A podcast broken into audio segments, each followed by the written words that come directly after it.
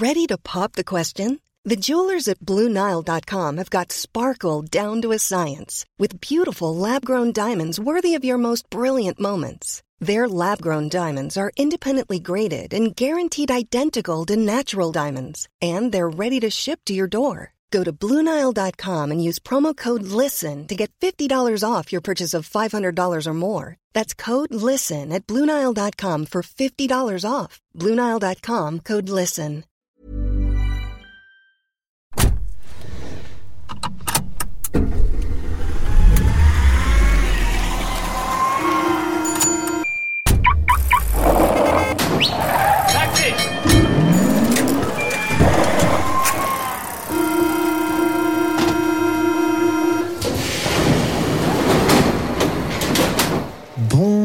Bonjour à tous et bienvenue dans Commute, incroyable épisode de février 2023. Bonne année Bonne année, Bonne année, Bonne joyeux année Noël, ça fait depuis. euh, Ça ne se fête plus en février, ouais, pardon. On fait tout. euh, Sincèrement désolé d'avoir manqué autant d'épisodes et autant de régularité. Commute va essayer de revenir en 2023 avec plus de sujets, plus de structure, mais aussi plus de régularité. Je serai toujours en compagnie de mes fidèles acolytes. Chloé, comment vas-tu? Mais ça va très bien. Bonne année, Ken. Bonne année, Victor. Bonne année à toi aussi. Et Victor?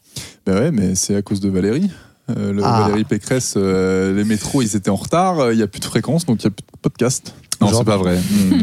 Aujourd'hui, une fois n'est pas coutume dans Commute, c'est jour de grève. Il faut Eh le oui. savoir. Attends, il faudrait qu'on les compte les épisodes où on a eu de la grève parce qu'on a accompagné les mouvements sociaux depuis, euh, depuis notre, euh, Oui. notre inception. C'est vraiment assez incroyable.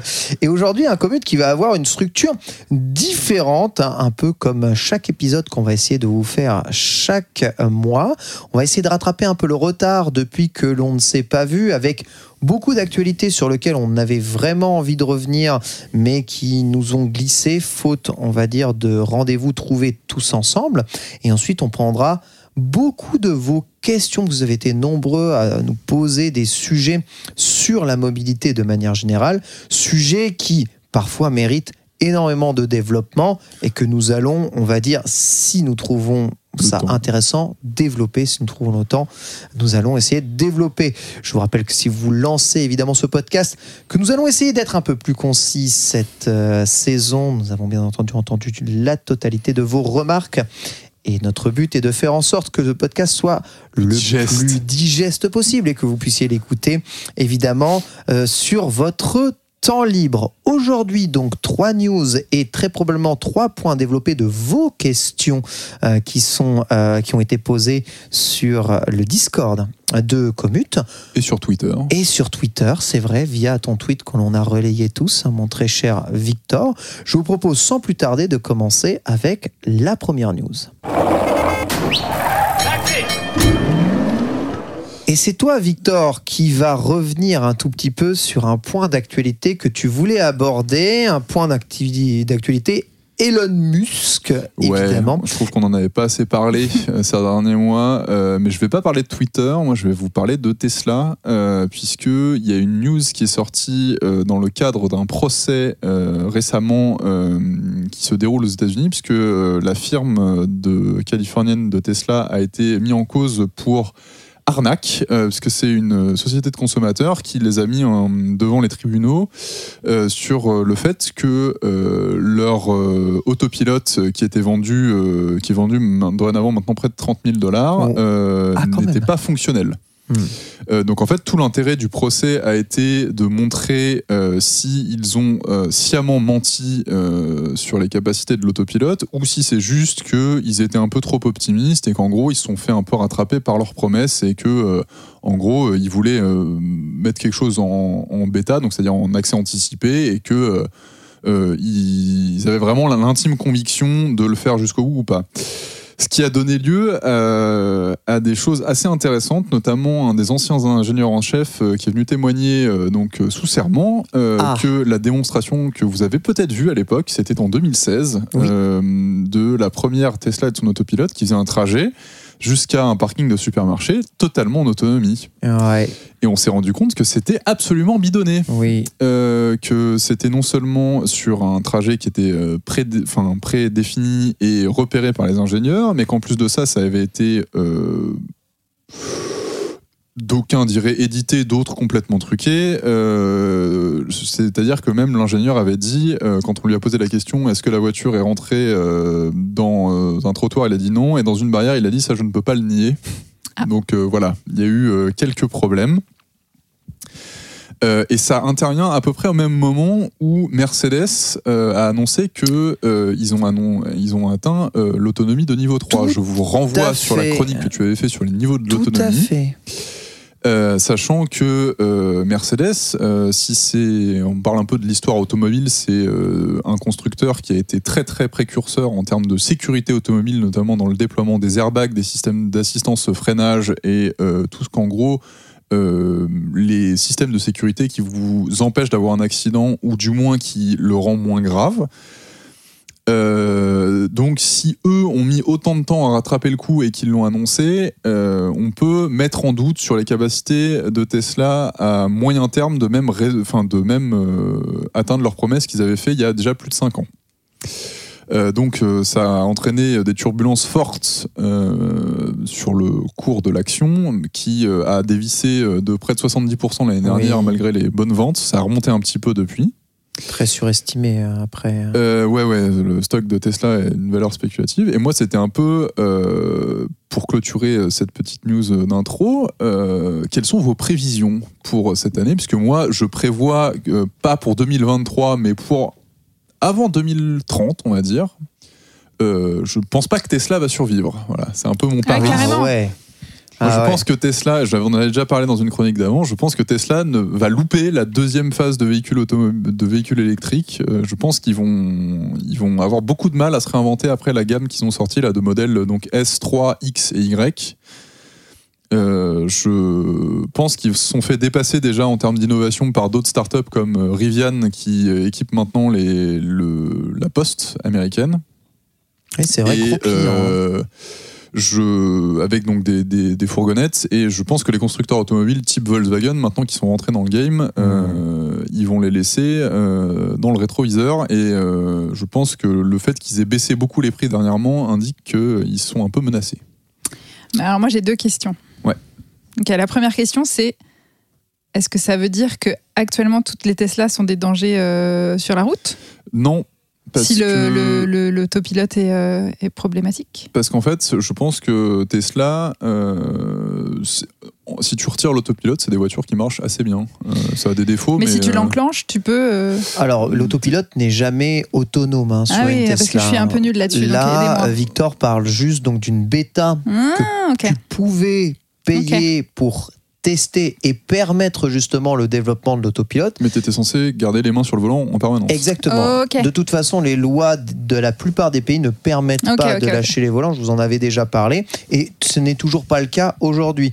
Et en ça, bah, la chronique de Daz dans Studio 404 sur justement euh, les intelligences Visionnaire. artificielles Mm. et le pilotage autonome avait assez raison dans le sens où il disait que le problème va pas spécialement être euh, basé sur la technologie, mais va être de toute façon basé sur les législations qui sont là. Mais on voit qu'on a quand même un problème technologique parce que au final, euh, faire des voitures, ça incombe quand même eh bien, aux constructeurs automobiles à un moment ou à un autre. Et même le problème de pilotage automatique sur route n'est pas qu'un problème logiciel et qu'un problème de start-upper et un Mhm. problème euh, de, de créateurs de- d'algorithmes et logiciels.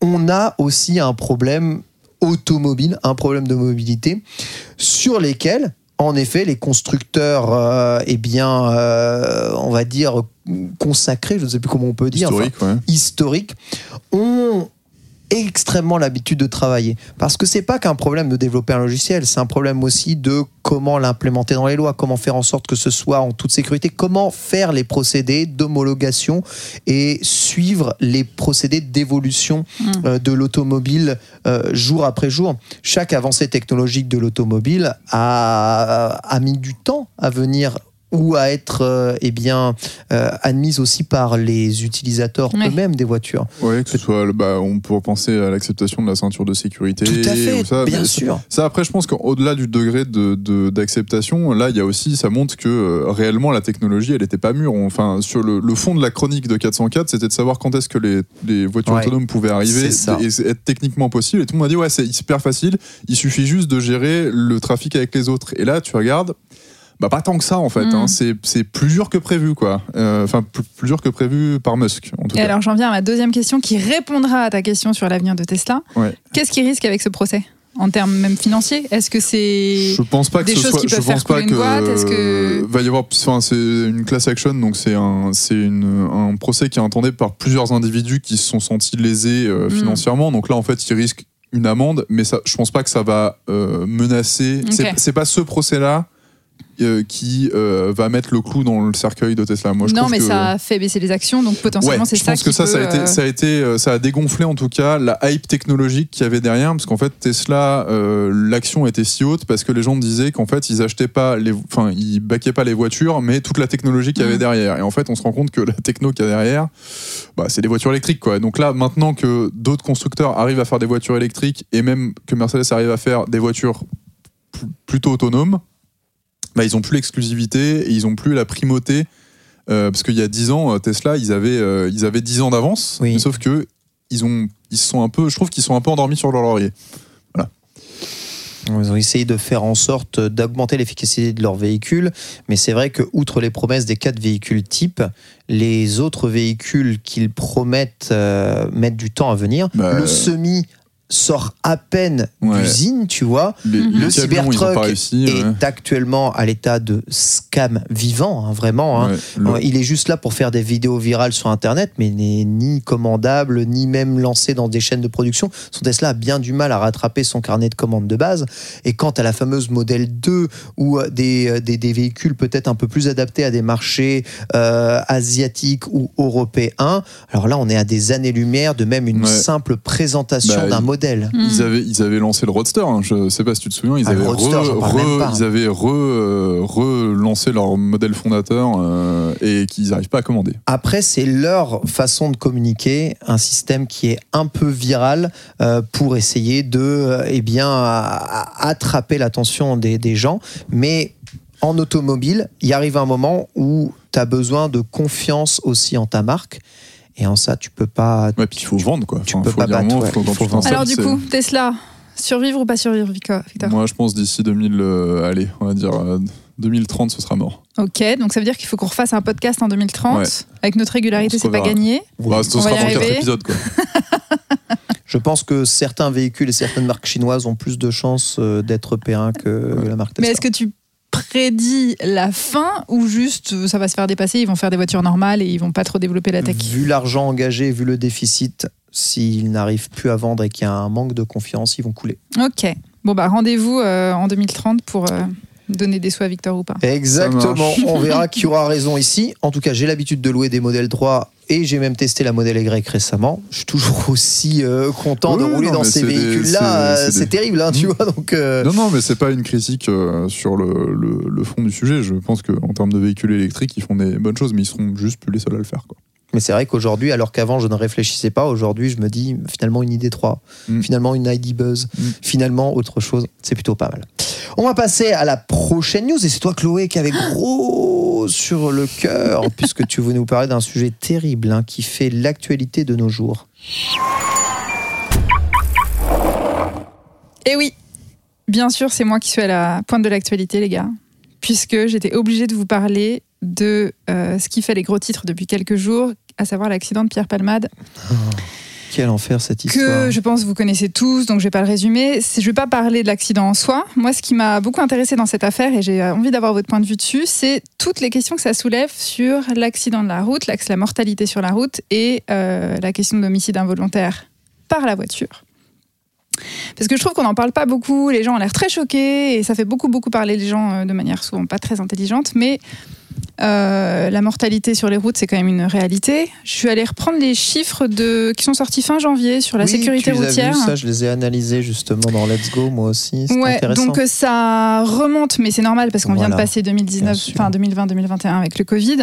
Euh, après, ça remonte un peu par rapport à 2019. Là, on était sur une, une Très légèrement. une- ouais, très légèrement. On reste à 3500 et quelques morts par an. Moi, j'ai fait un calcul rapide, ça veut dire un peu moins de 10 par jour. Ça me paraît énorme déjà. Mm. oui, sur Euh, les routes c'est françaises. affreux. hein. Sur routes Sur françaises, bien sûr. hein. Mm. Euh, en préparant que- cette, ouais. euh, cette émission, j'ai posé la question autour de moi parce que ça m'intéressait s'il y avait des gens qui avaient des proches morts. euh, et en fait, j'en ai trouvé pas mal dans mon atelier. Oh, Donc c'est une réalité qu'on oublie souvent et que je trouve que cet accident de palmade met vraiment en lumière et permet un peu de se poser les bonnes questions. Parce que qu'est-ce que déjà... En fait, moi je trouve qu'on oublie souvent que quand on prend le volant, ben, on peut tuer des gens. Qu'est-ce qu'on risque quand on prend le volant et qu'on tue des gens? Je me suis vraiment posé la question. Euh, vous avez pu en entendre parler, ils ont fait venir plein d'avocats sur les, les plateaux télé. Euh, ça reste un délit, c'est pas un crime, vu que c'est un homicide involontaire. La peine normale encourue, les, les peines normales encourues, c'est maximum 7 ans de prison et un certain euh, nombre de milliers d'euros d'amende. Ça, c'est les peines encourues. encourues. S'il n'y a pas de circonstances aggravantes, Ah, d'accord, ok. Sans euh, en général, il y a, euh, non, c'est souvent du sursis et c'est beaucoup moins fort Ah les oui, peines. Voilà. d'accord, ok. Ah oui, Ça, c'est les peines encourues. Ah oui, voilà. C'est le- max que tu peux avoir. 7 mais- ans, c'est t'étais bourré, sous drogue et t'es rentré Alors, dans. quand tu as des circonstances jeune, aggravantes qui sont effectivement la prise de substances, le retrait de permis, euh, une erreur de conduite euh, évidente, là, on peut monter jusqu'à 10 ans de prison Ok. euh, et une amende énorme. Mais ce que je lisais un petit peu par-ci par-là, c'est que la plupart du temps, quand il n'y a pas de circonstances aggravantes ou que tu n'as pas d'antécédents, c'est souvent du sursis avec bien sûr euh, une amende. Quand par contre il y a des circonstances aggravantes, tu encours une peine plus lourde et souvent du ferme. Donc ça veut dire qu'on peut, mais on peut pas dépasser les 10 ans ferme, mais ça n'est quasiment jamais arrivé sur des accidents, sauf si Mhm. vraiment euh, volonté de, de, de- de nuire. Donc c'est quelque chose qu'on oublie un peu, parce que tu dis oh bah je prends la route, euh, en fait non, il peut t'arriver des choses. Ah, Moi, ça me terrifie. Moi aussi, je me dis souvent à chaque fois que je prends mon vélo, comment je suis pas morte jusqu'à maintenant? Je me fais souvent cette Je me suis réflexion. posé la question Ouais. bon, il y a pas moins d'une heure là. Voilà, bah, ça nous arrive tous les jours, J'ai ouais. eu quelques, euh, quelques bricoles, moi, récemment aussi à vélo. Mais... En termes d'assurance aussi, je me suis posé la question parce qu'il y a beaucoup Ah ouais. de, de- de rumeurs qui circulent comme quoi il n'aurait pas été assuré. Qu'est-ce qui se passe dans ces cas-là? Alors en fait, même si tu n'es pas assuré, euh, la responsabilité, civile prend en charge l'indemnisation des victimes, bien évidemment. Euh, par contre, ton assurance peut aussi se retourner contre toi. Si effectivement tu avais bu ou que tu avais pris des substances, elle peut très bien te radier. Elle peut aussi te faire payer des primes d'assurance beaucoup plus chères euh, et donc te retrouver avec quand même pas mal de sous à payer derrière. Incapacité aussi de t'assurer derrière, donc tu peux pas prendre la route, Mhm. euh, des choses comme ça. Donc ça, c'est des choses auxquelles il faut qu'on pense. Et puis, je me suis interrogée, interrogée aussi sur le préjudice de ces morts par la route et par homicide involontaire. Il y a un volontaire dans homicide involontaire. Et, et c'est vrai que je trouve que c'est les morts les plus injustes. Là où tu as un terroriste, là où tu as un féminicide, tu sais que c'était volontaire sur quelque chose avec un but. Mhm. Là, quand c'est bah, quelqu'un qui a un accident et on s'écharpe sur cette discussion euh, sur Palmade, mais ça arrive souvent euh, où c'est monsieur tout le monde ou madame tout le monde. Alors je dis monsieur tout le monde parce que 90% des accidents sont créés par des hommes. Et- Oui, oui. Ils ont pas tous euh, sous emprise euh, de non, stupéfiants. Non, non, mais Il y a vraiment des fois c'est dramatique. que bien sûr c'est dramatique, mais c'est aussi dramatique si tu t'endors ou si Mm. tu es en Voilà, train de regarder et ton ça, téléphone ça, que ou euh, si c'était euh, ton papy qui a bu un coup à, ou à ton mariage et, Eh qui oui, rentre. eh et, euh, eh et ça n'en fait pas des personnes horribles, ça en fait des personnes très Ah, humaines. Je suis pas, je suis pas, je suis pas d'accord, ça. Ah bah raconte, on est Moi, là pour je discuter. trouve que justement, le, le, c'est un, un poison qui permet. moi, enfin, à titre personnel, je trouve les peines de prison, euh, quand elles sont prononcées euh, pour les gens qui conduisent et qui tuent euh, par négligence, très basses. Oui. Parce que, en fait, je trouve que le, le dédain. très égoïste pour la vie d'autrui, de faire passer son plaisir d'aller faire une soirée sous cocaïne, grand bien lui fasse. Non mais là on parle de la voilà. cocaïne, mais est-ce que alors moi la première, je sais pas, je vais faire le tour, mais moi j'ai déjà pris le volant en ayant bu. J'étais peut-être en dessous de la limite, peut-être au-dessus, je ne sais pas, parce que j'ai rarement fait de test avant de conduire. Ah ouais, moi, je- Mais la- pour moi, déjà, la limite de 0,5 est un peu bête parce qu'en fait, soit tu bois, soit tu bois Ouais, pas. moi, tu peux jamais savoir en Mm. fait à quelle, Ouais, tu à quelle pas. alcoolémie Tu tu, bois en es. jamais, tu bois pas. Tu Sauf que pas. Sauf que ça n'est pas le cas dans la loi et je comprends pas trop. Mm. Moi, ça m'est déjà arrivé de dire non, mais je suis assez grande, euh, donc du coup, je peux boire un petit peu plus ou des choses comme ça. Enfin, même dans, on le voit dans, nos, enfin, dans notre vie de tous les jours. Est-ce que vous empêchez quelqu'un de conduire quand il a pris Ouais. un verre? Non. Euh, un verre, Alors non, que, bah oui, mais euh, pourquoi pas? Enfin, tu vois, on sait pas. Ou même, Mm. ça peut être la fatigue, ça peut être le téléphone au volant, ça peut être le téléphone au volant. Je crois que c'est une des deuxièmes causes de- d'accidentologie Ah euh, sur la route. Oui. Euh, et pourtant, on l'a tous fait. Ah bah non, je vais recalculer mon GPS, je vais mettre la musique, je vais euh, des choses comme ça. Et en fait, il y a un vrai truc de questionnement sur euh, ce qui est arrivé et qui est dramatique et qui arrive tous les jours.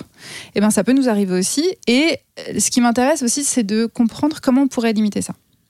Et c'est là où euh, je me suis posé la question de qu'est-ce que tu fais dans ces cas-là? Et ça rejoint la FAQ dont on va parler tout à l'heure. Mmh. La voiture, c'est une arme. Oui. Point barre. Ouais. Ne discutons pas plus. C'est une arme, donc que tu fasses quoi que ce soit pour, euh, pour euh, sécuriser ça, on reste avec euh, quelque chose qui fait plus d'une tonne et qui est lancé à pleine Oui. vitesse. Oui. Il y a eu pas mal de campagnes pour euh, essayer de limiter la mortalité sur la route. Notamment celle dont on a parlé il n'y a pas très longtemps, de limiter à 80 km/h au lieu de 90, qui a, une qui a un vrai impact sur la mortalité. Et typiquement, que beaucoup, beaucoup, beaucoup de gens ont rejeté en masse, et que là, tu dis, tu t'indignes qu'une femme ait perdu son fœtus euh, à cause d'un accident de la route, mais ça arrive aussi quand quelqu'un roule à 90 au lieu de 80. C'est vraiment des, des- des décisions Ouais, qui ouais. sont importantes. Et pourquoi on s'indigne euh, de, de, de- de- de la consommation de substances et pas de et que- et qu'on est contre la baisse, par exemple, de la vitesse? Alors, je mélange un peu tout, mais vous voyez ce que je veux dire. Oui, que parce que là, en fait, qu'il y a des je, choses, pense, peu, que, je pense euh, que l'indignation, elle, elle vient du fait que euh, respecter une limitation de vitesse, tu vois, tu as un côté qui est pas tangible. C'est-à-dire que si tu respectes à 90 ou pas, le, enfin, que la différence entre 80 et 90, il y aura toujours une marge d'interprétation sur oui, mais est-ce que ça a vraiment causé ça? Alors que quelqu'un qui consomme de la cocaïne, enfin, qui consomme n'importe quelle substance ou qui a une action qui a sciemment négligé, euh, enfin, qui s'est sciemment mis en danger, pas juste par. euh, euh, le fait de, de- de conduire, c'est-à-dire que tu as une action extérieure, regarder ton téléphone, Hmm. consommer de la drogue, tu as un truc qui fait que euh, t'as eu- t'as- même si tu pas l'intentionnalité de tuer quelqu'un, Ouais. il y, a eu- il y a quand même un geste qui vient de dire bon bah voilà, t'étais pas concentré. Oui, mais de dépasser une limite, c'est la même chose. C'est qu'il y a Oui, non, consciemment dé- dé- dépa- une volonté de ne pas être dans les règles et de sûr. mettre les Oui, autrui non, mais en là, tu danger. disais Tu la peux pas différence entre même 80 et niveau 90. tu vois. les- Moi, je pense que ça. c'est c'est c'est pas tout à fait le Bah, même. la différence de euh, mortalité est, est- est démontrée entre 80 et 90. Oui, Et mais c'est pas, le même facteur que pardon. entre consommer de la cocaïne Voilà. et, et au Ce volant. plus, et je pense que tu, plus tu- encore aujourd'hui, c'est- c'est la prise de substance et la Oui, bien prise d'alcool au volant. Mais ce C'est que, ça mais qui ce tue que je veux dire, c'est qu'il y a un peu un- la une, indignation à deux vitesses, justement. Oui. Ah, deux vitesses, mobilité, commute. Euh, une indignation à deux vitesses, c'est-à-dire que tu vas être effectivement pour euh, punir les gens qui prennent des substances, mais ne pas vouloir être pour euh, zéro al- d'alcoolémie au volant, par exemple. Mm. Bah, dans ce cas, non, on n'est pas, on sait pas quand est-ce qu'on est dangereux. Tu, euh, y a- par exemple, il y a euh, bah, la question de la vitesse, pardon, hein, mais les gens qui, s'indignent de, de devoir baisser de 10 km/h sur leur trajet. Oui, bah, si ça a un impact sur la vie d'autrui qui est éprouvé, euh, voilà, mets-toi aussi dans cette position. Euh, Il y a la question, je te sens vouloir réagir là-dessus. Non, non, mais je te laisse dérouler. Je, te, je réagirai plus tard. Du coup, ma question, c'est comment tu l'as fait baisser? Je veux avoir des idées, des idées avec vous parce que vous savez que je vais me présenter comme présidente de la République pour supprimer Bien tous les hommes au bien volant à entendu, bien, terme. bien et entendu, voilà, bien quoi. entendu, j'ai peur d'ailleurs. hein. Euh, Pas moi. Je sais pas si je voterai pour toi, Chloé. mais pourquoi pas Pour moi, il y a deux façons. Il y a soit de la dissuasion euh, ou de la peur de, de, de, de, de- de ce que tu peux avoir comme conséquence ou de l'encouragement. Et ça, c'est un truc un peu nouveau. Je savais pas que c'était possible, mais il a été question dans des programmes politiques de réfléchir à de l'encouragement si tu es un bon conducteur. Si tu as 12 points, si tu les maintiens, si tu fais ça, tu peux avoir de l'encouragement. Alors, je sais pas encore sous quelle forme parce qu'ils l'ont jamais vraiment développé, mais c'est quelque chose auquel j'avais jamais vraiment pensé en me disant, bah ouais, en fait, pourquoi pas. Pourquoi euh, Enfin, moi, j'ai moi, je- j'ai justement, j'ai jamais perdu. Ah si, j'ai perdu des points. Mince, mince, ça marche pas. Qui n'a jamais perdu de points Moi, j'ai perdu un point. Ah Jamais. Vous avez- bravo. Notre réel, Vincent euh, Zu, euh, n'a jamais perdu de. Et ben voilà, vous Non, devriez être récompensé et avoir euh, peut-être jamais des perdu, j'ai jamais perdu de euh, point, mais clairement, l'honnêteté m'oblige à vous dire que je ne suis pas le conducteur le Non, plus oui, respectueux des limitations de vitesse. Ah. Comment t'as fait pour pas perdre de points J'ai Waze. Ah ouais. Non, non, mais je, moi je voulais. mais voilà, tu je vois, ça me choque voulais- tout autant voulais- que tu dises voulais- ça plutôt que tu dises que tu dises Est-ce que je j'ai déjà bois tué quand quelqu'un je. Non. Non mais, cognitif. Non, mais je sais, bien sûr. Non mais Voilà. évidemment. Mais Non, non, je, je, je réagis euh, sur deux points. Je pense que euh, les deux vont main dans la main, l'incitation et la répression. Je suis pas quelqu'un qui euh, est spécialement fan de l'intervention policière. Pour Ouais. plein de raisons. Ouais. Je suis un, Bah, surtout, ça coûte un, des sous. euh, je, suis- je suis un, un homme de Je suis dans gauche déjà, déjà présidente. Hein. qui, qui- voilà, qui aime bien manifester sans qu'on m'éborgne. Euh, le, le fait est qu'aujourd'hui, et euh, la semaine dernière, j'ai eu le cas d'un gentil monsieur avec sa camionnette qui m'a coupé la route, qui m'a mis en danger avec le vélo et qui, quand je lui ai fait remarquer, s'est arrêté en, en mettant ses warnings et en me menaçant physiquement. Euh, j'ai dû lui signifier qu'on était à 300 mètres d'un commissariat et que si vous, si vous voulez, on pouvait en discuter avec la police. Et le mec a continué à s'énerver jusqu'à devant le commissariat et c'est l'intervention policière qui l'a arrêté. Et même, même avec les policiers présents, il continuait à monter en pression. Donc en fait, je pense que ces personnes-là, tu ne peux pas les atteindre par le biais de l'empathie Oui, et de non, mais l'incitation. c'est vrai que t'as raison, et ça Donc, serait bien il qu'il y ait faut- les deux il faut, qui, euh, qui euh, il faut qu'il y ait un système euh, répressif efficace, le genre de truc.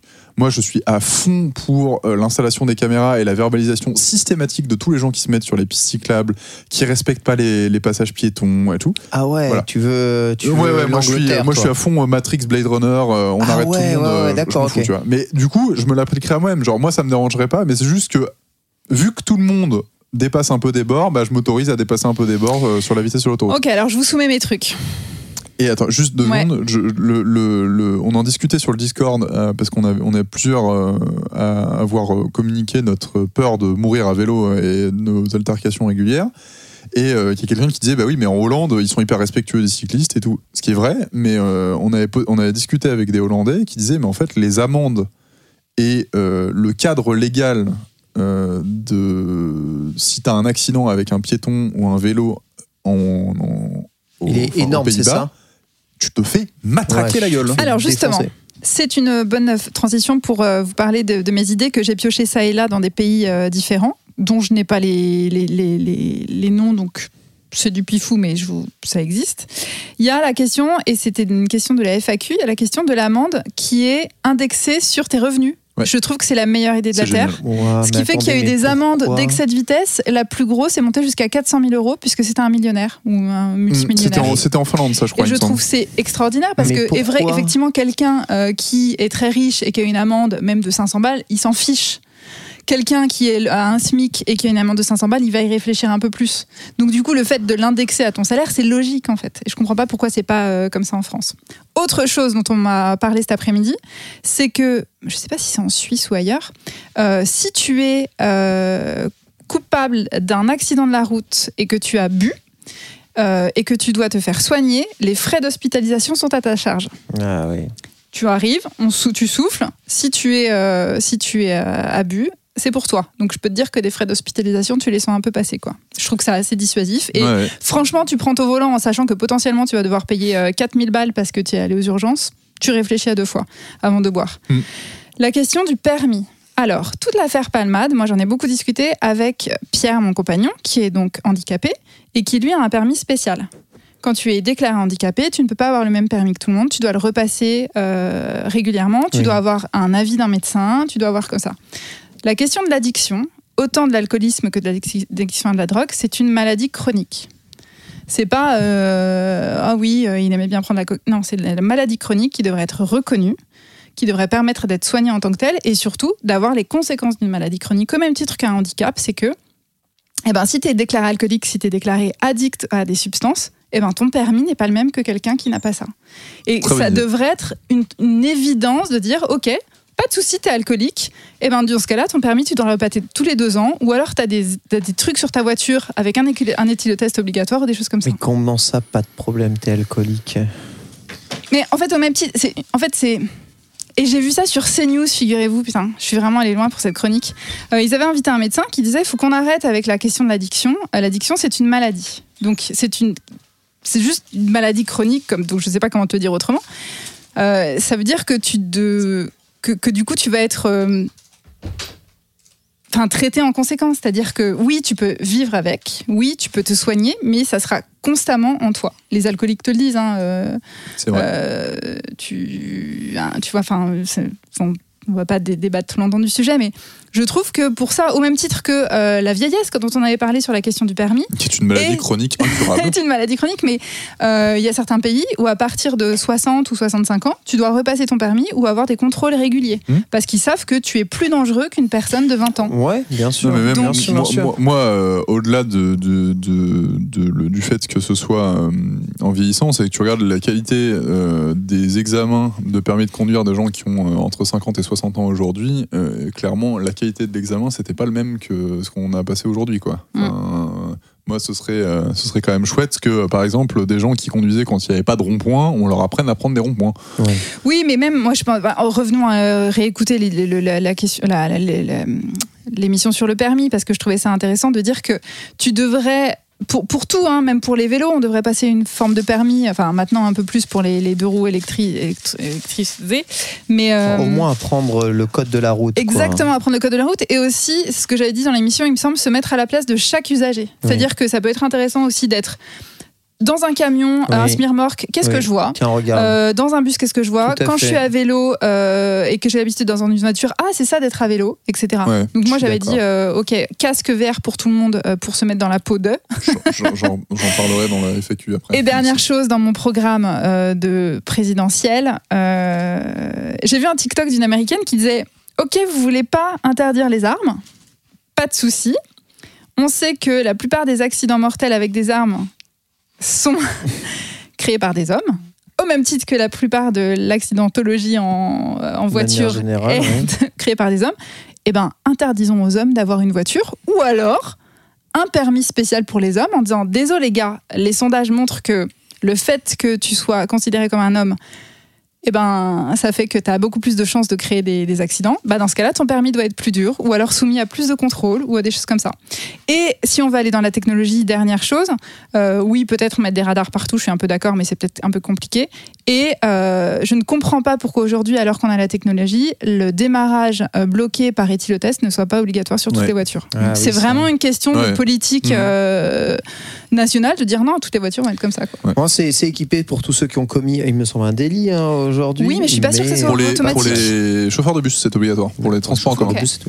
Voilà en tout cas, euh, beau programme. Voilà. Et notre ami Pierre, alors tu, tu recommandes quoi euh, Des soins, des soins intensifs hein, pour lui, c'est ça? Bah f- non, j'attends, je recommande rien. Je commande d'avoir un, un procès parce qu'on ne sait pas ce qui s'est passé exactement et que c'est hein. pas à nous de juger euh, sur quelque chose dont on n'a aucune idée. Et voilà, moi je dis juste réfléchissons à la mortalité sur les routes et réfléchissons à nos à la conséquence pour tous de prendre la route autant en tant que vélo piéton. euh. Et écoutez, on. Je parlais de Pierre, son copain. pendant Oui, moi aussi, c'est pour suis ça que j'étais là, quoi Alors je reviens au début évidemment de la chronique avec clôture. Pierre Palmade. Merci beaucoup Chloé. On va passer à la dernière news et je vais vous parler un tout petit peu du mondial de l'auto et de sa, ah, on va dire, euh, de sa descente aux enfers.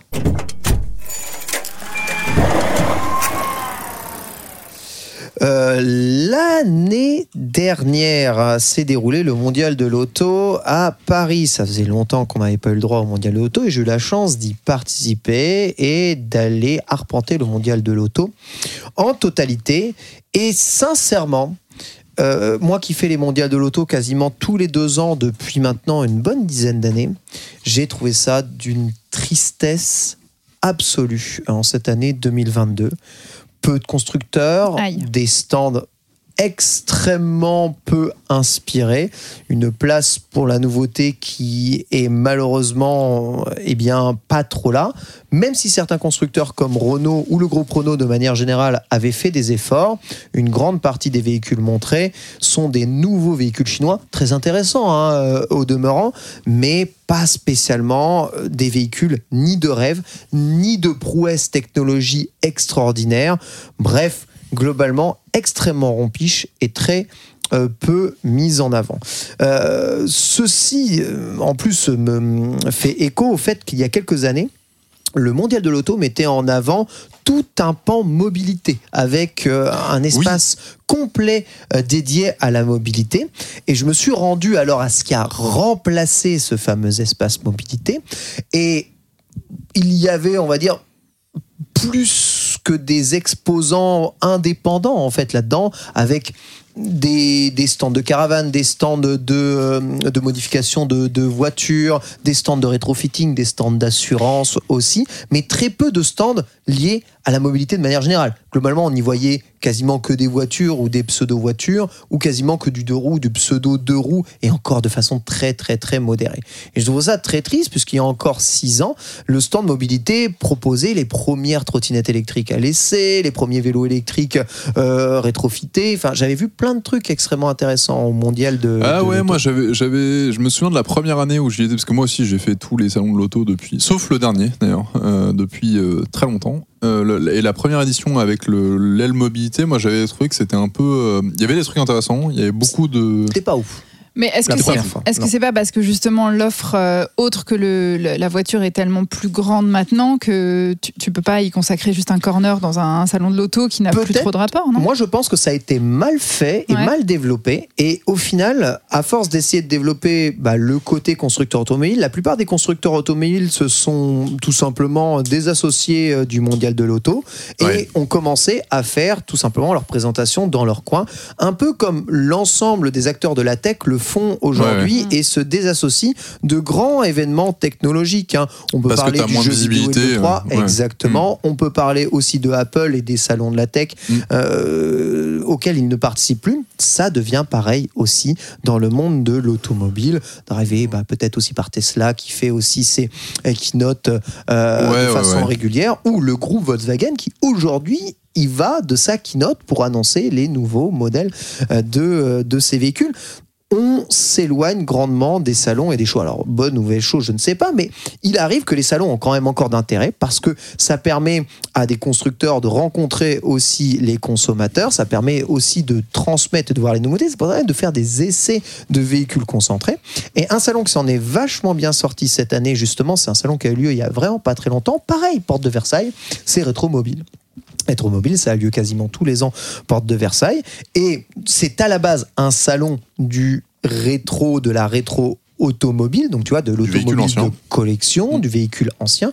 Mais aujourd'hui, c'est plus du tout ça. Des nouveaux modèles sont montrés à Rétromobile, des euh, choses innovantes sont montrées à Rétromobile. Et une des choses qui avait le plus de place cette année euh, au Rétromobile 2023, c'est la part incroyable qu'il y avait pour le rétrofitting automobile et notamment Tu peux expliquer deux secondes euh, tout à fait. Donc le rétrofit auto, c'est le fait de prendre une automobile ancienne et de l'adapter avec une nouvelle motorisation.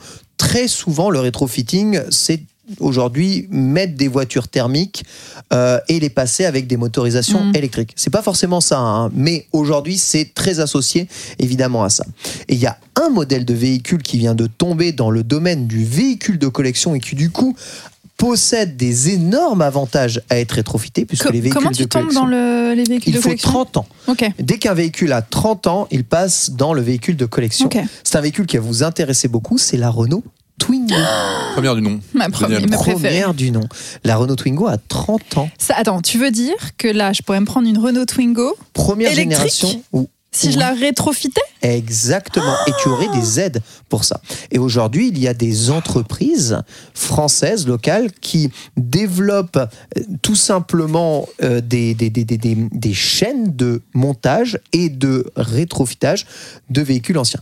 L'autre chose qui est extrêmement intéressant dans le domaine du rétrofitting, c'est que comme les véhicules tombent dans le domaine un peu public et dans le domaine du véhicule de collection, les moules qui ont servi à la fabrication de leur carrosserie, de leur portière ou même de leurs pièces d'usage, elles aussi tombent Ça, c'est cool. dans le domaine Mm. public. Ah ouais Et du coup, on peut, et ça, on connaît beaucoup ça dans le domaine du rétro gaming euh, euh, console de manière générale, on peut commander, mouler des pare-chocs de Twingo, maintenant faits par des tout simplement amateurs, parce qu'ils ont le droit de le faire et ils ont le droit de les vendre. Donc, Ça n'appartient plus à Renault. donc ça veut dire que demain, si je lance ma marque Chloé Mobile, Je peux reproduire exactement une Twingo et la vendre. Aujourd'hui, on peut reproduire Mais des je l'appelle Twingo, pas Twingo. on peut reproduire des 4L, on peut Ah. reproduire des deux chevaux, je savais pas. quasiment à l'identique. Euh, La seule chose dont tu as besoin, c'est les châssis d'origine. Mm. Mais un châssis, ça se trouve très facilement. Tu prends les châssis d'origine, c'est lui qui a le numéro de série, et ensuite après, tu fais Mm. quasiment tout ce que tu veux.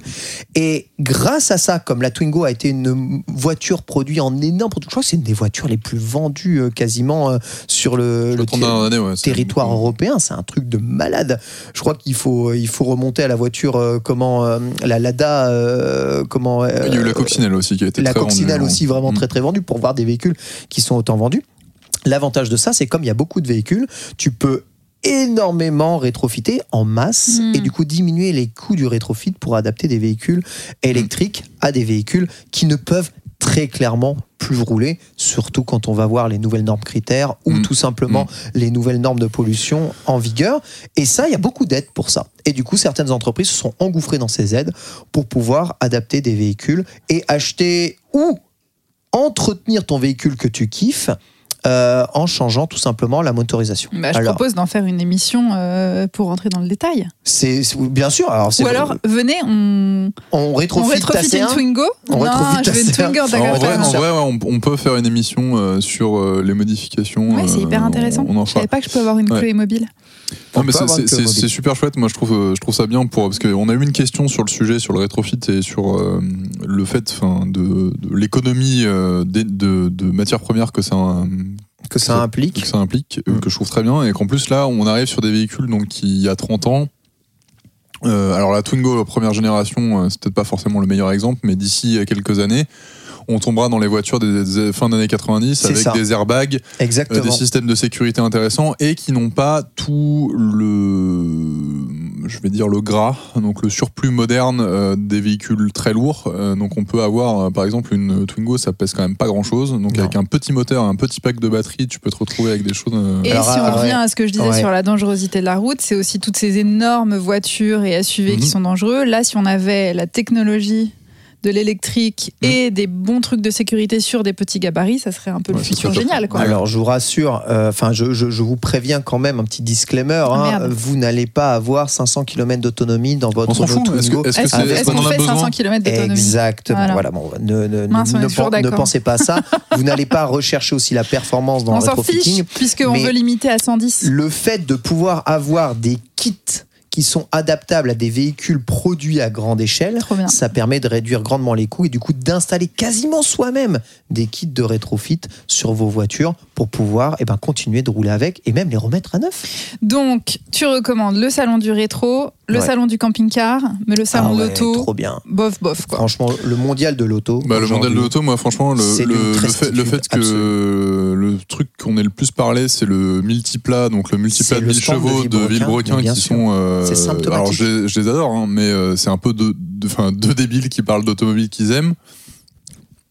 Et ça rejoint un peu. euh, pourquoi, enfin, ce pourquoi je pense euh, que Rétromobile euh, est hype, c'est qu'en fait, il y a une vision de l'automobile comme euh, objet un peu euh, plaisir, euh, la beauté de la chose qui est présent dans les véhicules anciens. Parce qu'il y avait un peu un côté exception et c'est pas forcément des véhicules qui sont les trucs les plus performants de la Terre, c'est juste à une bonne gueule et une âme que les véhicules récents ont perdu.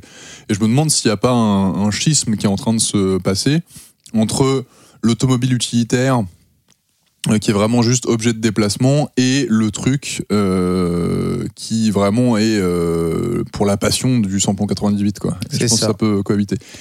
Et ça me fait penser à un truc que j'ai vu hier et euh, j'ai pensé à vous en, en, en écoutant ce truc-là. On- J'ai vu une vidéo sur euh, la, une Porsche électrique et tu en avais parlé dans un des, des épisodes de Comus, ça t'avait fait rire parce qu'il y avait une option pour faire du bruit dans Ah la oui. voiture. Oui, oui, oui, bien sûr. Et euh, l'un des principaux euh, reproches qu'on fait aux voitures électriques, c'est qu'il n'y a pas un bruit euh, hyper intéressant. Et le journaliste disait, mais je comprends pas ce truc-là, parce que si on prend par exemple euh, des instruments de musique électrique, type un piano, Mhm. tu prends un synthé, un synthé, tu peux lui donner tous les sons que tu veux. Ouais. Et c'est pas moins un instrument de musique. Une batterie euh, électrique, euh, tu tapes dessus, ça fait pas de son, mais tu peux lui donner euh, le son. Et pourquoi pas faire ça sur les voitures? C'est-à-dire que tu dérangerais moins les autres et tu un côté très plaisir personnel qui vient gratter ceux, qui, ceux que ça intéresse et tout. Et je trouvais ça très chouette et je pense que c'est quelque chose qu'on pourrait développer. Sur l'automobile Il y a plaisir. toujours le hein. côté un peu faux de la chose ou le côté pourquoi rajouter quelque chose qui n'existe pas. Bah, Là où l'instrument justement de pour le musique est là quoi. pour faire de la musique, mais oui, pour le kiff. Ouais, ouais, mais en fait, justement, parce que là, le- le- l'automobile plaisir, c'est pas, c'est pas pour le déplacement. C'est pas, c'est pas un outil de déplacement. C'est un truc pour se faire kiffer en cacophonie bougeant. du truc, euh, au secours, quoi. Ouais, Après, c'est vrai que si on voit sur l'ensemble du monde, le, le fait que les voitures font moins de bruit, on voit ça pour, comme un gain quand même pour l'ensemble des gens qui sont autour de la voiture. C'est vrai que le bruit, c'est pas très agréable pour les autres. Mais c'est vrai qu'en d'un point de vue personnel, ça peut être aussi quelque chose qui diminue un peu. Bref, Mm. ma recommandation, allez tester Rétromobile si un jour euh, ça, ça vous dit. Il y a vraiment des tas de trucs intéressants. Et ce qui est très intéressant à Rétromobile, c'est qu'aujourd'hui, bah, il y a beaucoup de voitures modernes. Mm. Et ça, c'est quand même assez fou. Voilà en tout cas pour euh, ces news et ce petit pan de news qui rattrape un tout petit peu notre euh, retard. Déjà 45 minutes d'épisode, on va passer à la, La FAQ. foire aux questions. Exactement. Et vos questions à la fois Discord, mais aussi Twitter. On commence, Victor, avec une Ouais, question que tu as je vais choisie personnellement. distribuer un peu les questions, euh, parce qu'on a une liste. On va passer. euh, alors, on va pas répondre à toutes, parce que là, je pense qu'on va pas avoir le temps. On aura le temps dans un prochain épisode, Ouais. ne t'en fais pas. Euh, ça, c'est une petite rapide. C'est Manumeux qui pose la question est-ce que vous avez des recos cyclistes face à la pluie? Ah. Est-ce que toi, t'as as testé des trucs? Toi, t'es euh, Un kawaii. un kawaii.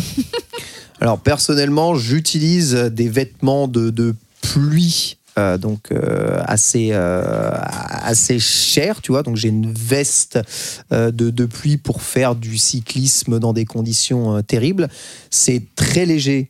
C'est très proche du corps ça ne prend pas le vent mais c'est extrêmement Cher. cher voilà donc c'est pas vraiment ce que je recommande au quotidien mais pour ce qui est des jambes, et je pense que c'est le plus important en vérité, parce qu'en haut, tu peux très vite te couvrir avec un bon kawaii euh, Mm. assez proche du corps.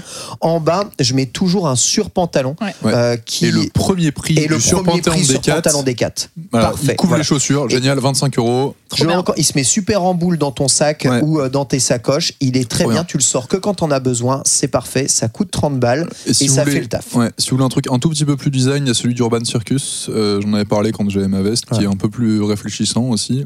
Euh, moi, il y, y a deux autres trucs que j'ai mis. euh, des garde-boue.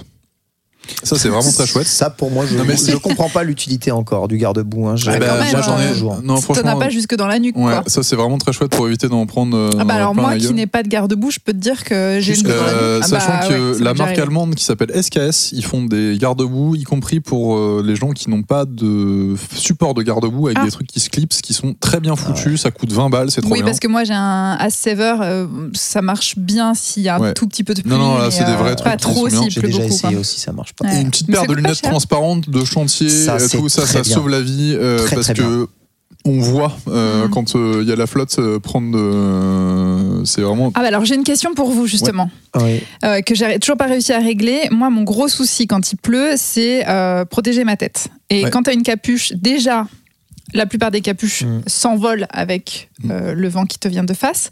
J'ai appris que maintenant il y a des capuches où je comprenais pas pourquoi il y avait le lien de serrage derrière la tête et en fait c'est pour ça. Oui. C'est principalement pour le vélo. tu peux mettre Et un casque hein, sinon. euh, hein? Tu peux mettre un casque. Mais non, mais ça protège pas tes oreilles ni machin. Et surtout, moi, je trouve ça hyper dangereux la capuche parce que tu peux pas vraiment tourner la tête pour Mm. voir ce qui se passe. Et donc, je n'ai pas de solution pour euh, me Alors, moi, protéger les cheveux. J'ai Bon, à une un solution. mais- Vas-y, Victor. Moi, je donc un casque pour Ouais. le coup vraiment, mais, Mais souvent, c'est j'utilise, ajouré, en plus, Et ben donc. en fait, moi, je mets un petit. Il y a pareil Decathlon, pas cher, euh, trop bien. Ils ont des sous-vêtements en mérino pour euh, le trek, donc pour le- la randonnée. Et en fait, euh, ils ont des- un bonnet qui doit coûter 10 euros. Ça te tient chaud, ça. Et assez fin pour que tu puisses Euh, mettre ton casque oui. par-dessus. Ouais, en fait, tu le mets. au- C'est super fin. Tu mets juste. En fait, ça fait juste une toute petite calotte en dessous de ton casque. Et euh, moi, ça, j'ai jamais pris. euh, Même, même Rocco. Alors, c'est pas très podcastable, mais tu vois, là, j'ai un tour de cou en Ah, j'ai cru que c'était J'ai un un vieux tour slip. de cou en mérino qui ressemble un peu à un, un vieux slip, mais pareil, j'utilise un bonnet en mérino fin qui est un bonnet taillé pour recouvrir juste Mm. tes Mm. oreilles et aller derrière. Le casque se fixe de- dessus sans aucun Sachant problème. qu'il y a deux stratégies pour la pluie, c'est soit prendre des trucs très très imperméables, soit prendre des trucs qui sèchent vite. Et le Oui. Merino, ça sèche vite. top. Et euh, pareil, euh, il faut que vous gardiez en tête, plus un truc est imperméable, plus vous allez suer dedans. Donc vrai. euh, Ouais. vous allez pouvoir, euh, enfin si vous n'êtes pas mouillé de l'extérieur, vous allez peut-être peut-être mouillé de l'intérieur si Mhm. vous avez un peu de vélo à faire. Euh, donc euh, voilà, il y a un petit slider, un petit choix à faire entre plus- du plus respirant au plus imperméable. euh, Et en termes de mains, En termes de mains, Des petits gants des classiques, gants moi. imperméables. Ouais. mais imperméable, tu sues dedans de fou. Ouais, ouais. Bon, ça va. Ah ouais? Ok. Bon, ça va. Mais en tout cas, Merino, ça change la vie. Ok. Vraiment, Merino, c'est vraiment la reco. Si vous avez Et des kawaii classiques, euh, moi ça. des kawaii classiques. Ouais. Fin de cette première question. Tout à fait. Euh, toi, t'en avais une que tu voulais. euh, Alors moi, je voulais parler un tout petit peu des kits d'électrification de vélo. Il y avait une question par rapport à ça, il me semble. Tout Oui. à fait. Euh, je vais te retrouver qui a posé la question. D'ailleurs, merci pour vos questions. Elles Oui. étaient hyper intéressantes. Ouais, merci beaucoup. On va les exploiter sur les prochaines méritent- émissions. Ouais, Il y en a qui méritent vraiment des développements assez importants. Bien ouais, on les, on, celles qu'on traitera pas, on va pas dire qu'on va toutes les traiter, mais on, on en fera. C'est euh, Tonton Colette Oui. euh, qui demande, Côtelette pardon, qui demande euh, un avis sur les kits de conversion pour électrifier un vélo. Alors toi, vas-y parce que t'en as testé. Moi, c'est un avis très théorique que j'ai. Donc euh, Alors, moi, j'ai testé les kits de conversion vélo. Il faut savoir qu'il y a deux types de kits de conversion euh, d'électrification de vélo. Donc, globalement, ça se compose avec une batterie et un moteur. Et ce qui change, c'est les moteurs. Donc, les batteries se fixent quasiment tout le temps sur le cadre de- intérieur de votre vélo. Mhm. Et le moteur, il y en a deux types. Vous avez un moteur adapté directement dans votre moyeu de roue qui vous implique à refaire la totalité du rayonnage de votre roue et à intégrer le moteur dedans. Ok, donc Voilà, galère donc- un peu. qui peut changer la roue. Galère, mais tu peux acheter une roue toute faite. Ça te coûtera juste un peu plus cher, mais dedans. Et vous avez le fameux kit qui est en fait un moteur qui va se euh, coller sur votre roue arrière et ni plus ni moins sur que le pneu, ouais. sur le pneu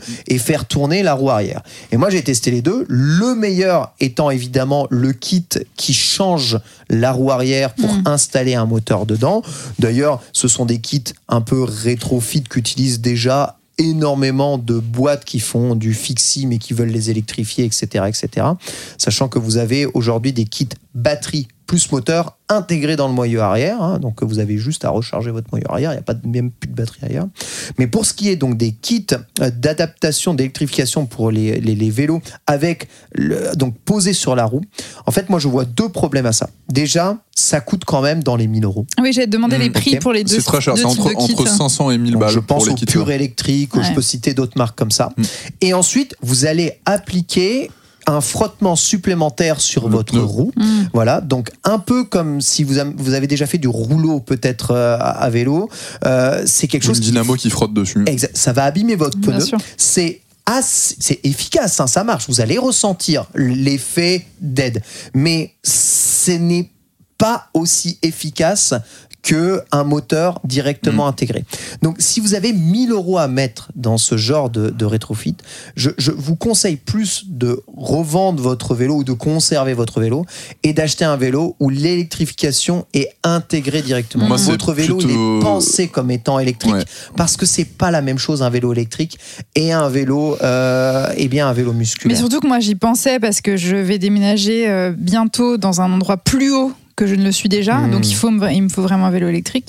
Et euh, j'aime beaucoup mon vélo actuel et je me dis tiens pourquoi pas l'électrifier? Fier, ouais, ouais, Fier, ouais, électrifié. tout à fait. Et euh, le souci c'est que moi j'ai des freins euh, à, À patin, à ouais, et donc sur un vélo électrique c'est hyper dangereux. Faut il faut des vrais un- freins euh, qui ça. vont bien. Oui. ouais. Euh, donc je vais oublier cette idée. Moi, c'est c'est un peu ça euh, le fond du sujet, c'est que euh, soit vous avez déjà un, un bon vélo, euh, et dans ces cas-là, je trouve que c'est un peu le dénaturer, voire le massacrer, de le modifier. C'est un peu des trucs de Frankenstein. Si vous êtes vraiment tight niveau budget, moi, je vous conseillerais plutôt de vous tourner soit vers l'occasion, soit vers la seconde, euh, enfin Ouais, vers la le, seconde le- le reconditionné. Decathlon, ils ont des vélos. euh, alors, on sponsorisez-nous s'il vous plaît, hein, le groupe Muliez là, parce qu'on vous, a- on vous a refait.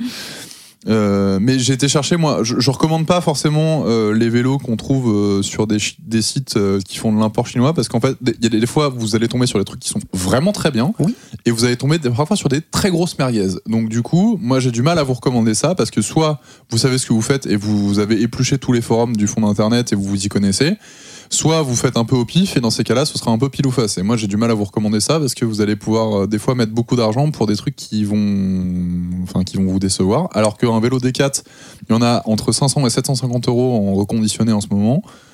Euh, et ça, globalement, bah, c'est un vélo, quoi, et ça marche, c'est Mhm. pratique. Et si jamais il y a un problème, vous allez l'amener en, en atelier et, et ça marchera, je pense, mieux, moi en tout cas. Tout à fait. Sachez aussi que beaucoup de vélos qui ont prouvé aujourd'hui, parce qu'on a un bon retour sur les vélos électriques, hein, surtout de pseudo startups qui se lançaient dans les vélos électriques. Moi, tu vois, j'ai un Cowboy 3.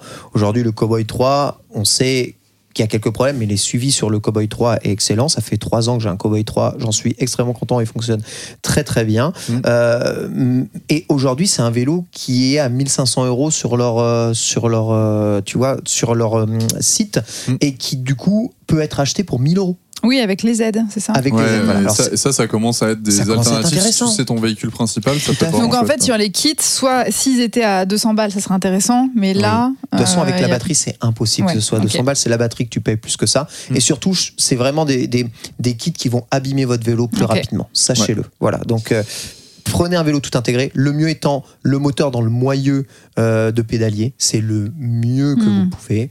Voilà, il y en a des tas. Maintenant, euh, à vous de voir. Mm. Mais on conseille pas trop euh, l'installation directe, sauf si vous avez vraiment pas le choix. On a le temps pour une dernière On est à combien là? 55. 55. On a le Hey. temps pour une dernière. Petite dernière question. Euh, du coup, Je vais un peu mixer deux, phra- enfin, deux questions, une de KHZ et une de Elzenif. Euh, KHZ me pose la question pourquoi les, trains, pourquoi les prix des trains européens sont affreusement chers pour voyager entre deux pays, euh, entre des pays différents, je voudrais dire. Peut-on imaginer un changement? Et euh, Elzenif qui nous pose la question pourquoi un train, un même trajet intérieur à la France, l'avion est souvent moins cher, moins cher que que le le train. Pourquoi, Victor? Euh, Eh ben, euh, Je me prends de passion si pour vous le voulez train une en ce réponse longue, je vous recommande euh, un documentaire que je n'ai pas vu. J'ai vu des extraits et ça avait l'air plutôt pas Moi, mal. je l'ai vu, c'est trop bien. Dis-nous, ça Hugo Clément comment? Ouais. Ah, Ok, bah super. Ah ouais? Pardon, je mange en même temps. Euh, Il y, a vous voulez- le- il y a le, le- Sur le front, euh, qui, est une Sur émission, le front. qui est une émission d'Hugo Clément, qui il a fait un épisode qui s'appelle Mon très cher train, Ok. Euh, qui parle de ça pendant très longtemps. Euh, donc là, vous allez avoir des explications bien plus détaillées que ce que je vais vous faire Je en, vais aller le en- regarder. en 30 minutes. Ouais, c'est vraiment intéressant. Il développe beaucoup de choses, pas que sur euh, la question des prix de train et tout. Mm. C'est vraiment un grand panel sur la question du train. Et euh, détaillons-le parce que moi j'ai découvert ma nouvelle passion, Le train qui est le ferroutage. Ferroutage. Le ferroutage, c'est quand le fait tu de mettre, euh, de mettre ton des- véhicule sur, le, Ouais. sur un train, ouais. ce qui marche beaucoup pour le transport de marchandises, c'est-à-dire que tu arrives avec ton smirmorque et tu viens mettre ton container sur des trains, euh, sur des bases de trains spécifiques pour ça, qui vont dans des sur des rails, des, des- des lignes de trains spécifiques au ferroutage. Il faut que je vous en parle pendant as- des heures, c'est vraiment ma Bah, nouvelle on, passion. on quoi. fera une chronique dessus si tu veux, parce que Oui. même il y a des, il y a des solutions innovantes maintenant tu as des wagons qui sont bascules où tu peux Exactement mettre un camion ça. en entier. dessus. Exactement Donc, euh, ça. Et tu le chouettes. vois, euh, regarde ce, ce documentaire, On- on j'ai on- bavé on devant. quoi. On reviendra dessus, mais pour répondre très brièvement, euh, il y a deux raisons principales. C'est que euh, le train paye ses coûts. Alors, quand je vous dis ça, je, vous allez me dire oui, mais l'avion aussi. Pas vraiment. Euh, quand un train il circule euh, sur l'infrastructure, il paye ce qu'on appelle le sillon. Le sillon, c'est le droit de péage. Donc, le, c'est le péage que euh, l'entreprise ferroviaire, donc euh, que ce soit SNCF Voyage pour faire un TGV, mais ça peut être Trenitalia pour les Paris-Lyon maintenant, ou n'importe quel opérateur européen, la Deutsche Bahn par exemple pour les euh, Paris-Francfort. Euh, l'entreprise ferroviaire paye un coût à SNCF Réseau, qui est le gestionnaire d'infrastructure. Comme vous, quand vous allez sur l'autoroute, vous payez vos coûts de votre voiture, mais vous payez aussi le péage. Et bien là, c'est pareil. Ça, ça représente entre 35 à 40% du prix du billet de train. Oh, mais c'est énorme Ouais, c'est beaucoup. Euh, et en France, on. Alors, il y a un. je- euh, Hugo Clément en parle. J'ai vu un extrait. Il disait qu'on était un des pays euh, européens les plus chers. Ce qui est vrai, mais on a un des réseaux européens les mieux développés et avec le plus de linéaires de lignes à grande vitesse. Donc, faut peut-être un peu pondérer ce truc-là. Euh, contrairement à l'avion, qui par exemple euh, paye uniquement en aéroport, les, en aéroport, il y a des tarifications qui sont très avantageuses, notamment sur le kérosène, puisque le kérosène n'est pas taxé, contrairement à, à l'électricité, puisque la Ah oui, SNCF vrai, paye euh, son électricité et paye une TVA de 20% dessus, alors que le kérosène. euh, Genre, il ne- la SNCF paye la TVA Tout à Tu te fait. fous de moi. Si. Euh, et la SNCF, c'est le, c'est 10% de la consommation euh, électrique française au total. C'est énorme. Donc euh, voilà, on- il y a eu des Mais vraies, stoppons il y a- tous les trains il y a eu des Mais vraies non. questions. Bah, il y a eu Et des- dont il y a la eu- SNCF pour développer le train surtout. Il y a eu des, il y a eu des Aïe, vraies aïe, questions aïe. sur, le, sur le, les, les risques de coupure de courant cet été, de savoir s'il y allait avoir des plans de transport réduits euh, Ouais, ouais, en d'accord, d'accord, Ile-de-France. et, d'accord. euh, parce qu'en Ile-de-France, euh, enfin, euh, on parle beaucoup des TGV, mais la plupart des voyageurs en France, c'est des gens dans des RER et des Transilien. Oui, bien Mm. sûr. Euh, et euh, un autre truc, c'est que par exemple, euh, pour les vols euh, européens, donc je parle pas des vols intérieurs, là je reviens sur la question de KHZ, c'est que si vous prenez un Paris-Barcelone par exemple, euh, tu ne paieras pas de TVA sur le billet d'avion. Alors que si, vrai, Tu payes un, si tu payes un truc, Ah. c'est duty vrai. free. C'est vrai. Euh, alors que le train paiera sa TVA dessus. Donc euh, en fait, il y a des avantages fiscaux qui font qu'aujourd'hui, euh, l'avion a un avantage compétitif par rapport au train. Et c'est des choix politiques. Oui, c'est ça. Ok. Et c'est-à-dire que, par exemple, on pourrait aider le train à faire en sorte que euh, ce soit moins cher. Euh, mais c'est déjà le cas parce que, par exemple, le TGV euh, aujourd'hui en France est très peu subventionné. Euh, c'est un choix. Et euh, on a eu une question sur euh, la, tarification et le yield management. Je ferai une chronique dessus. Euh, aujourd'hui, euh, quand on prend un TGV, euh, le TGV aujourd'hui en France, c'est une source de revenus très fort pour la SNCF. C'est leurs trains les plus rentables. Et donc, et vu qu'ils sont très remplis, il n'y a pas besoin de les subventionner puisqu'ils sont pleins. Donc, du coup, ils essaient de, maximiser leur, leur marge dessus, parce qu'on demande toujours à la SNCF d'être rentable. Mais par exemple, pour les trains qu'on appelle de desserte locale, il y a des aides de la région. Euh, donc, euh, on peut subventionner le prix des tickets pour faire en sorte que ce soit euh, plus la collectivité qui va payer, enfin qui va porter le coût que l'individu. C'est pour ça que tu peux faire des longues distances pour 6 balles, quoi. C'est ça, ou même euh, prendre certains TER euh, qui seront beaucoup moins chers que euh, d'autres d'autres euh, d'autres moyens de transport. TER, c'est bien. Euh, c'est pas le cas pour tout. hein. Les- y a des- le train euh, aujourd'hui est quand même euh, assez cher, surtout si on se déplace à plusieurs. C'est-à-dire qu'en général, seul ça va, mais quand, on commence Bah à oui, remplir une ça. voiture, euh, c'est bon. Euh, mais par contre, j'ai un peu vérifié quand même sur le prix des trains européens euh, versus les avions. Euh, c'est pas si désavantageux que ça. Pour la Venise, c'est cher quand même. Ouais, alors en fait, moi j'ai fait les Bah, comparatifs sur des, j'ai fait des comparatifs sur des, des relations pertinentes parce qu'effectivement, si vous prenez euh, la Pologne ou euh, des trucs qui sont vraiment très très loin en train, ça commence à chiffrer beaucoup. Euh, mais par exemple, j'ai fait un trajet type sur donc un aller-retour, partir le vendredi, rentrer le dimanche sur un week-end de mai. Pour un Paris-Berlin, c'est 100 euros en train, 149 en avion, sachant que j'ai pris les trajets les moins chers, donc j'ai pas pris un trajet de fin de. Ah, mais donc de combien d'heures du coup? Euh, en train, c'est Paris-Berlin, c'est 6h49 Ah et, euh, et en avion, c'est un peu moins que ça. Mm. Euh, donc, mais c'est moins cher en train. Ouais. Pour un Paris-Amsterdam, c'est 201 euros en train et 154 euros en avion. Donc c'est à 50 balles près, donc c'est 25% plus cher, mais en termes de, de temps de trajet, c'est quand même beaucoup plus simple en train qu'en avion euh, porte à porte. Oui. Un Paris-Lausanne, c'est à peu près la même chose, c'est 93 euros en train et 100 euros en avion, sachant que un Paris-Lausanne en avion, en train, ça se fait en 3h30, 4h, en avion, euh, c'est Ah, c'est 2 top. heures, enfin c'est Il une heure de vol faire. plus tout le truc. Euh, un Paris-Londres, c'est 168 euros en train, Ça, 151 C'est euros en scandaleux, avion. ça. Désolé, mais c'est scandaleux. Et euh, la dernière euh, liaison que j'ai faite, j'ai pas noté, c'est 124 euros en train et 150 euros en avion. De mémoire, c'était Paris-Munich. il me Paris semble. Munich. Mm. ok. Voilà. Donc quand il y a des euh, trucs en train, c'est assez proche. Euh, mais assez proche, moi je trouve que c'est pas assez. Et pour répondre à que faire, il faut subventionner le train. Et comment Euh, bah, Avec euh, des taxes adaptées. On peut aussi surtaxer l'avion pour faire en sorte que eux ils prennent leur part dans la transition écologique. Oui. Euh, il faut aussi parler de la coopération européenne, parce qu'on pourrait faire en sorte d'avoir des passes, enfin des, des billets de train qui sont financés par l'Union européenne pour faire en sorte que les trajets soient plus intéressants. A- on en a déjà parlé, mais il y a un développement des trains de nuit. Mm. Parce que euh, bon, si on veut faire que plus d'un week-end et des plus longues bah distances, euh, il faut il faut organiser les trains de nuit et faire en sorte qu'on Oui, puisse les génial. prendre euh, bah, Bah pour oui. le prix, idéalement pour le prix d'une chambre d'hôtel, comme ça, euh, sûr. ça Ah oui. fait un, un équivalent. économie. Mais bien sûr.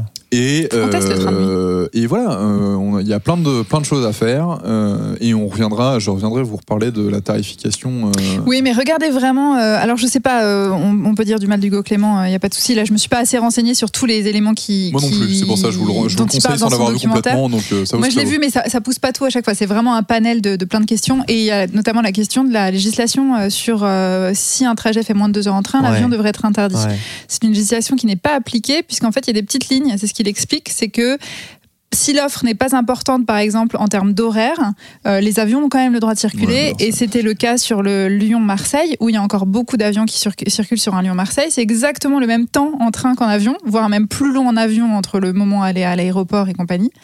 Et en fait, euh, ce qui dénonçait un peu dans le documentaire, c'est que oui, il y a cette législation qui a été mise en place et qui est intéressante, mais que aucune politique euh, financière du gouvernement n'a été mise en place pour euh, peut-être doter la SNCF de plus de, de- de trains et de permettre des horaires très tôt sur le Lyon-Marseille, justement, qui est demandé par les usa- usagers et qui sont obligés de se rabattre sur l'avion. Donc c'est vraiment en- dommage parce que euh, c'est une, c'est une, une débilité euh, législative Écologique, du coup, Bon, et verra- écologique. On, on verra ce qui a été fait. Après, toute l'économie était basée sur ces systèmes de, de- de taxes. Donc c'est pour ça, changer tout ça peut-être est Oui, mais après, c'est- Il y a des emplois en c'est- jeu, c'est des- tout volontés, ça. les- Tout toutes ces questions de volonté politique. Bien entendu. Voilà pour cette FAQ. Il y en aura d'autres hein, dans euh. Ouais, on reviendra. N'hésitez pas à venir nous reposer vos questions. Il y en a encore des sujets très intéressants qui permettraient même de développer des idées de chroniques. Donc, en plus, ça nous aide bien. N'hésitez pas justement à nous partager peut-être vos questions et vos idées de chroniques. Cet épisode touche à sa fin, Victor. Tu me regardes comme ça. Tu voulais peut-être Je- ajouter un petit mot? Non, non, ça m'a fait plaisir de, euh, d'en refaire un et de s'y tenir pour une heure. Euh, Exactement. C'était chouette. Dites-nous ce que vous en pensez d'un format un peu plus court et plus euh, intense. Euh, ça vous a plu, ça vous a pas plu? Vous voulez des chroniques fleuves? Euh, de 3 heures où on drift et on lance euh, tout le temps Euh, Voilà, on va essayer de s'y tenir euh, à un par mois et on va essayer de vous faire des sujets avec des intervenants et intervenantes euh, un peu diverses euh, Mm. et variés et faire des sujets très cool. On en a un qui nous tient particulièrement à cœur, Yes. qu'on va essayer de faire incérément sous peu. Le on espère que ça vous teasing. Et dites-moi si vous voulez promesses. euh, voter pour moi présidentiel. Je j'hésite encore. hein. J'hésite encore, surtout si je dois rendre mon permis. Ah, euh, écoute, il faut savoir payer- faire des, je- des je- compromis je un vote peu. hein. payer une taxe. euh, Je t'emmènerai, tu seras mon copilote, ça sera très Merci. bien. Moi, de toute façon, hein, je n'ai plus de voiture, vous le savez, depuis bien longtemps. Donc ça ira très bien. Merci à toutes et tous. de Merci cool. Pour la écouter. qui s'est, il s'est Merci. disponibilisé d'arrache-pied. C'était très cool. Adorable. Et on se donne rendez-vous le mois prochain. Inch, bisous. Bisous. À bientôt. Bisous.